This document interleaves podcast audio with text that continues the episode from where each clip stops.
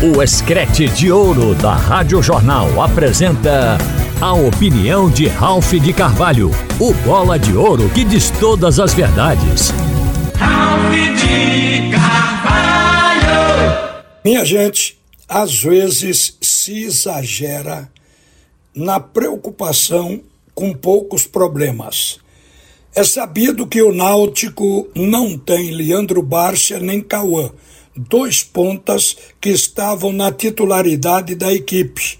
Porque os jogadores que disputam a posição, como Evandro, Júlio César, Talicinho, eles têm oscilado. Então, o técnico já utilizaria o Leandro Barça como titular. Tanto é que ele colocou no time no segundo tempo do jogo com o esporte. O Barça, que até então não tinha jogado uma partida boa, fez 18 minutos, levantando inclusive o futebol do Náutico no segundo tempo daquele jogo, e foi bem, mas se contundiu. Ele foi responsável até pelo gol que o Patrick Alain acabou fazendo e dando a vitória ao Náutico no clássico. Mas não se pode contar com ele. Seria ótimo para o Náutico, porque iria estabilizar o seu ataque com Leandro Bárcia, Paulo Sérgio e Júlio César. Júlio César oscila, mas entre os outros, entre todos, ele é o que tem apresentado melhor rendimento. Então eu acho que o Náutico por não ter o Bárcia, aí está achando que o problema é grande. E se aventou a possibilidade de utilizar dois laterais para suprir a falta de um ponta. Ou seja, fazer uma dobra no lado esquerdo, colocando Diego Matos e Luiz Paulo para ocupar aquele corredor. Diego Matos tem característica de mais marcador, ficaria como lateral, e Luiz Paulo como ala pelo lado esquerdo, atuando até pela ponta, já que ele tem característica de apoiador. Então o Náutico iria fazer a dobra para suprir. Eu acho que estão, na verdade, criando um problema maior do que realmente esse problema é. Porque o adversário do Náutico é o Afogados, minha gente. O Náutico, se colocar um time com um ataque de Evandro Paulo César e Júlio César, ou ainda Talicinho, Paulo César e Júlio César. Será que o Náutico não tem um time para ganhar do Afogados? Então acho que está havendo um exagero nisso. O Afogados foi um time que fez uma campanha irregular. Ganhou a vaga num fator sorte também que o futebol apresenta.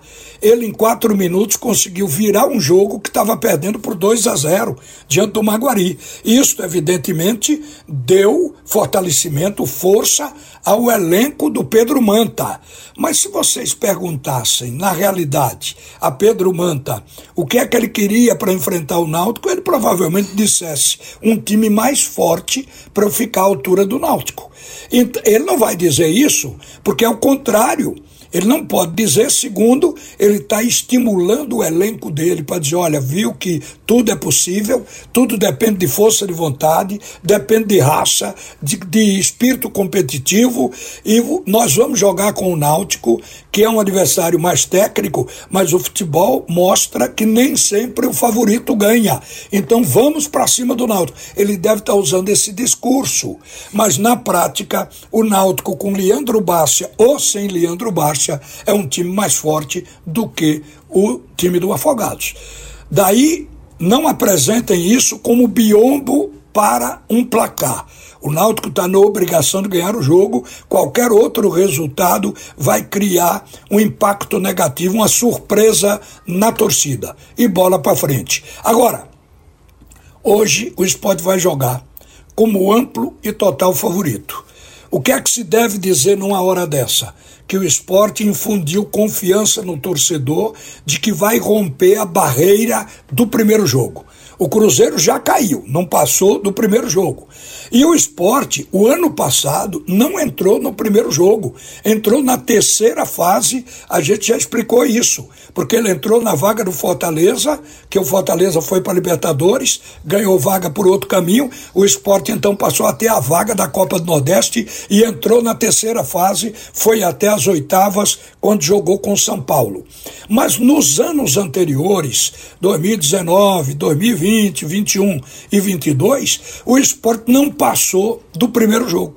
Então a torcida, ao saber que quem vai entrar em campo é aquele time que depois de 13 partidas ou de 12 partidas o técnico escolheu os melhores e aquele time foi transformado em time titular e o time fez uma bela partida contra o Fortaleza, a partir dali o torcedor passou a ter confiança que com aquele time o esporte pode evidentemente passar à frente. E é isso que a gente está esperando. O esporte treinou ontem no, no campo que vai jogar, no Zerão, está pronto. Mas tem que levar em consideração que o time não joga sozinho e tem que ter um respeito pelo adversário para poder derrotá-lo. É claro, e a gente conhece o time do trem, que o time do trem é mais fraco tecnicamente. A gente sabe, lá tem dois jogadores que atuaram aqui no Náutico, aqui em Pernambuco. A gente fez uma avaliação técnica do time do trem. Mas é um time fogoso, porque não perdeu de ninguém este ano. Está como líder do campeonato do Amapá ganhou duas, empatou uma, está dentro da competição regional deles lá, que é a Copa Verde.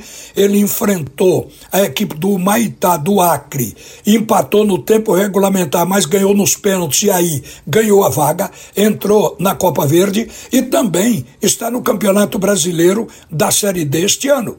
Então, um time desse, ele tem um fortalecimento interno. Então, se o treinador tiver, tiver uma boa visão do adversário e calçar sandálias da humildade, ele vai dizer para esse time do trem: vamos jogar reativo, vamos tentar marcar o melhor possível do esporte, esperar um erro dele jogando na base do contra-ataque. Apesar de que o empate, que é o que se pensa quando se fala em futebol reativo, o empate é uma vantagem porque dá classificação para o esporte. Mas mesmo assim, o adversário, se for inteligente, não vai se abrir. E aí o time do esporte tem que suar a camisa para mostrar sua superioridade dentro de campo, porque é assim que se ganha jogo, é assim que se classifica. Agora, há muita esperança neste novo time, ou neste time considerado titular do esporte. Aqui para terminar, eu quero dar duas palavrinhas sobre a atitude da Federação Cearense de Futebol em mandar aquele ofício para o STJD pedindo para suspender todos os jogos de competições organizadas pela CBF aqui em Pernambuco. Isso é um exagero, não há cabimento, não vai encontrar respaldo na legislação para que o tribunal atenda à Federação Cearense. O que a Federação Cearense quer com isso? É que ela ficou fora da foto de todo o episódio havido com Fortaleza, as agressões da torcida organizada do esporte. E o Fortaleza, inclusive, se reportou à CBF pedindo que lhe desse tempo para recuperar os jogadores contundidos no episódio e a CBF ela fez isso, ela deu mais tempo ao Fortaleza, simplesmente adiou duas partidas, colocou novas datas para que o Fortaleza tenha oportunidade de recuperar os jogadores. E a Federação Cearense ficou fora. Então agora ela resolveu dar uma mexida para aparecer e para ser incluída no noticiário nacional. Daí esse pedido absoluto e que não vai ter provimento, porque esta é uma peça que não é jurídica. Esse pedido não tem embasamento jurídico, ele é puramente político. É tanto que a Federação Cearense diz no próprio ofício que se não for possível atender, aí entra com outro pedido, com mais dois.